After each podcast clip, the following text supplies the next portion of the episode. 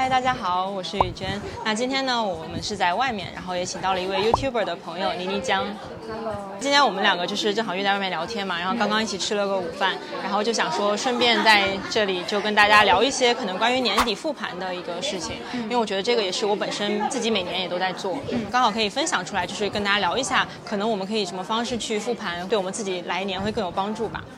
我刚刚其实也录了一下我自己的年度总结，对。然后，但是我还是很想要具体的知道，就是复盘到底是什么，然后复盘的一个逻辑性，对，我们到底在复盘些什么东西？对对对，其实我觉得这个也是最重要的部分吧。就是我觉得现在很多人都觉得复盘好像很流行，但其实我个人觉得复盘这个东西它没有一个好像说很死的固定的流程，它更多的是你想要复盘然后达到什么目的，就每个人的目的可能不一样。那比如说我自己的话，其实我复盘只是为了，首先第一个点吧，可能就是我希望记得我之前做了什么，我这一年经历了什么，因为我觉得每个人的记忆其实是不可靠的嘛。过了几年之后，你可能都忘了你这一年是怎么过的，甚至可能到明年初你就忘了今年做了什么。什么？对，所以我觉得它最重要的目的其实是为了帮我们记得。第二部分呢，我觉得可能就是我们的一个学到了什么、成长了这个过程吧，就是一些经验。那这些经验其实是为了可能未来的我继续去用，或者说为了我明明年或者是几年之后，我能够不断的记得这个经验。嗯，是不是复盘要把你就是等于说把你的思想、把你的想法记录下来？嗯，对，复盘这个过程的话，我觉得是一个自我反思的过程吧，自我审视的过程。对，自我审视、自我反思的过程。刚刚讲的就是说，我们先明确我们为什么要复盘。那如果你是跟我一样，比如我们想要记得，然后想要说明年有一些经验可以继续去用的话，那我觉得就是我们可以去参考一些啊问题，一些具体的问题来就是问自己，然后你就借助这些问题去反思、去复盘。我也在梳理这个事情嘛，因为我之前也没有正式的跟大家分享过，所以我都是自己记。那我今天梳理一下，我其实发现它跟过去、现在、未来这三个点，其实我们可以这样去联系。参考这三个部分的话呢，过去我觉得就代表说你过去二零二零这一年做了什么。所以比如说你呃经历了哪些很不一样的事情，你做出了哪些成就，对吧？那应对中间这个现在的部分呢，我觉得它更多就代表说我当下的我去回看过去的这一年，那我的感受是什么？所以我觉得很重要的一个部分是我对过去的这一年有什么样的感恩，因为这感恩其实是我当下感受到的嘛。当我去回想的时候，所以我觉得这个其实是现在的部分。那未来的部分就是说我学到了什么经验可以用到，可能我明年的一个期待，我希望我二零二一年是过成什么样子的。就像之前我们做梦想版提到那个关键词，我觉得就是我明年想要过成一个什么样的一年，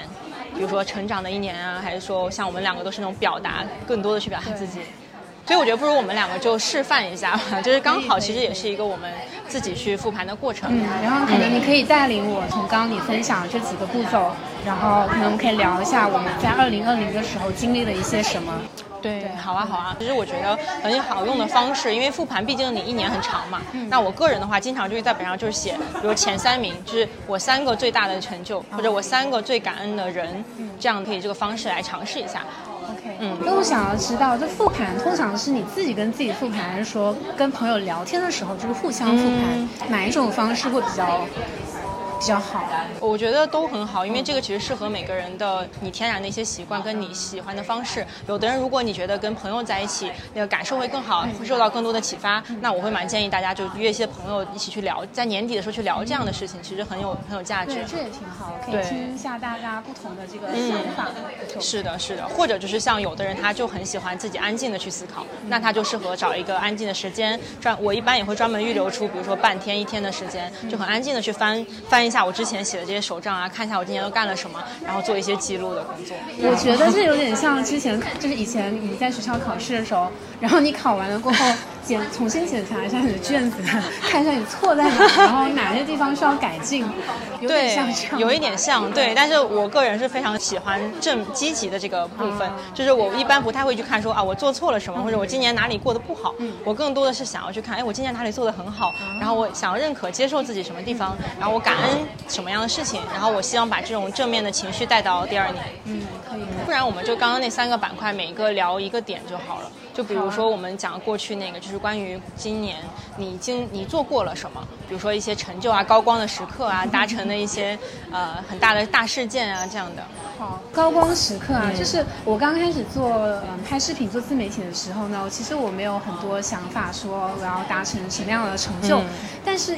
通过我自己就是不断的积累这个每周发发发布一个视频的这个过程当中，我也积累到了一些经验，然后包括说别人也看到了我，是等于说我收获到了一些新的机会吧。嗯嗯，比如说呢，在学校里面，因为我做视频这个事情，然后被大家看到了，那我学校就找我就做了一个访谈的视频。嗯嗯嗯对，我觉得那个算是我的高光时刻，就感觉说我之前的努力好像被认可了，被公众认可了一样。嗯，对。哦所以其实是这这个呃被学校采访这件事情，我以为是那个一支视频有四十万 浏览量的这个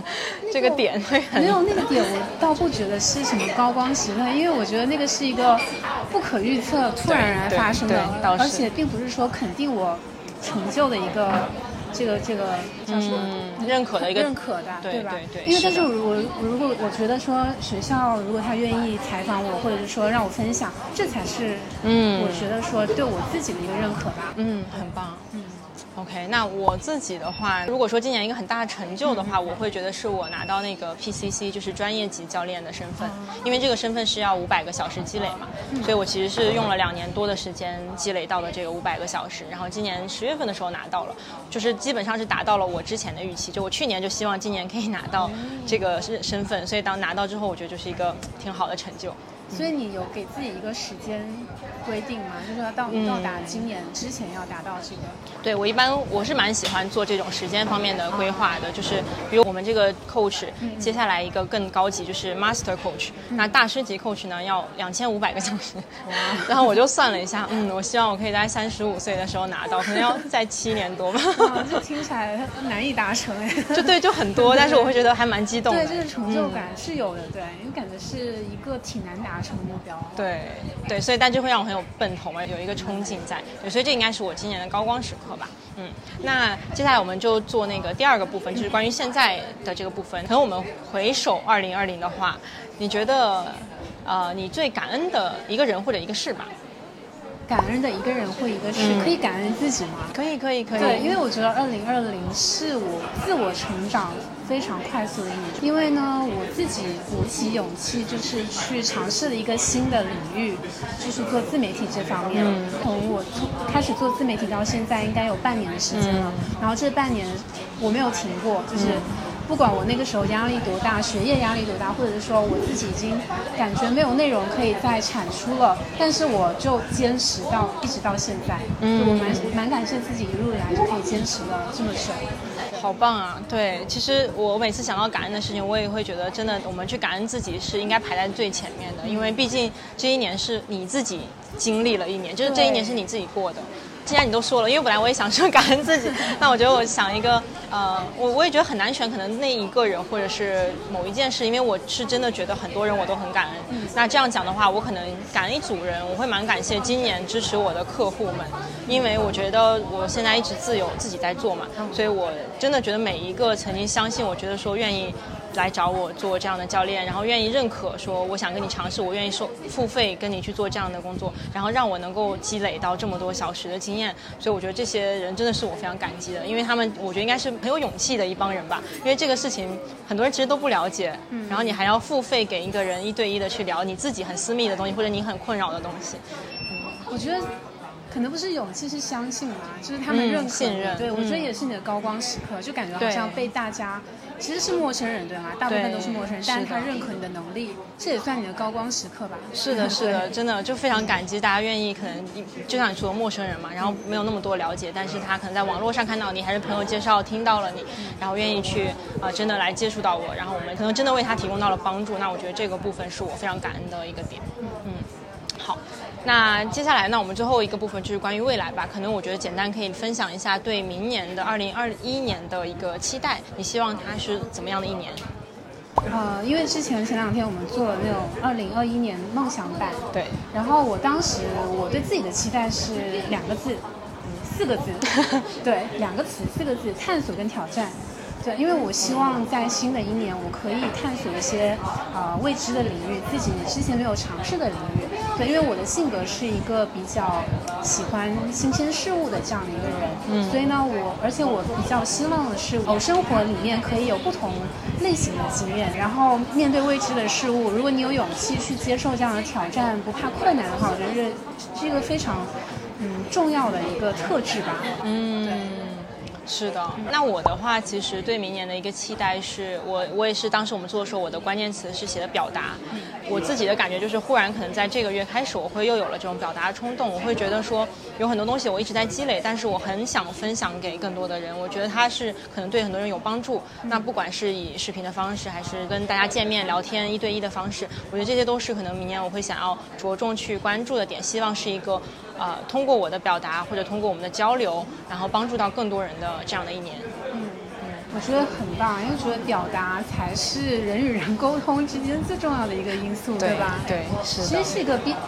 基础技能吧，不管在职场，或者是说做自媒体啊，或者是说平时生活，你跟你的亲人们交流，就表达非常重要。对对对，当然这个表达我我会觉得说，其实大家也不用担心，就是每个人都有你自己的表达方式，就是不用担心说好像我听起来没有说服力啊，或者是我听起来怎么怎么样。那你只要找到你最适合的，用你的优势找到你的那种表达你很舒服的方式。最重要的应该是我觉得是真诚吧，就只要你是真心的在认真的在表达。对你讲到真诚这点，其实我做自媒体这半年来，我有一些小感悟，就是说表达不一定是你想要讲那些非常高深高深的一些。知识吧，对，可能是你想要表达清楚，你在叙述一件事情，表达清楚，我觉得这就够了。对对，就是像拿优势里面讲的话，因为它有分不同的表达力，就有的人他是擅长解释的，就像就像我，我就是那种解释型的，就是把一个事情讲清楚，可能你也是。那有的人他就偏向故事型的，故事就讲的很生动，很有趣。所以我觉得就是你找到你舒服的方式，嗯嗯。对，我们刚刚都各自分享了一些今年的复盘，但这都是一些小例子吧。像我最开始提到，其实有很多问题，大家都可以拿来去反思，然后找到你觉得对你最有帮助那几个问题。然后可能不管是像你刚提到，不管是你是自己安静的写，还是你去找一些朋友一起聊天，哪怕就吃饭喝茶的时候聊到这些事情，我觉得都会是一个对我们这一整年二零二零年的一个一个记得，一个纪念。然后甚至说，你可以庆祝你这个二零二零年过去了，然后接下来就以更积极的心态、更好的心态去迎接新的一年。我已经拿小本本记在心里了，小本在哪？在我心里。好，所以也非常期待，就是如果你对这些问题进行了一些思考呢，就可以把自己的一年的复盘，如果愿意的话，在留言区分享给我们。好的，那我们今天的内容就到这里了，下期见吧，拜拜。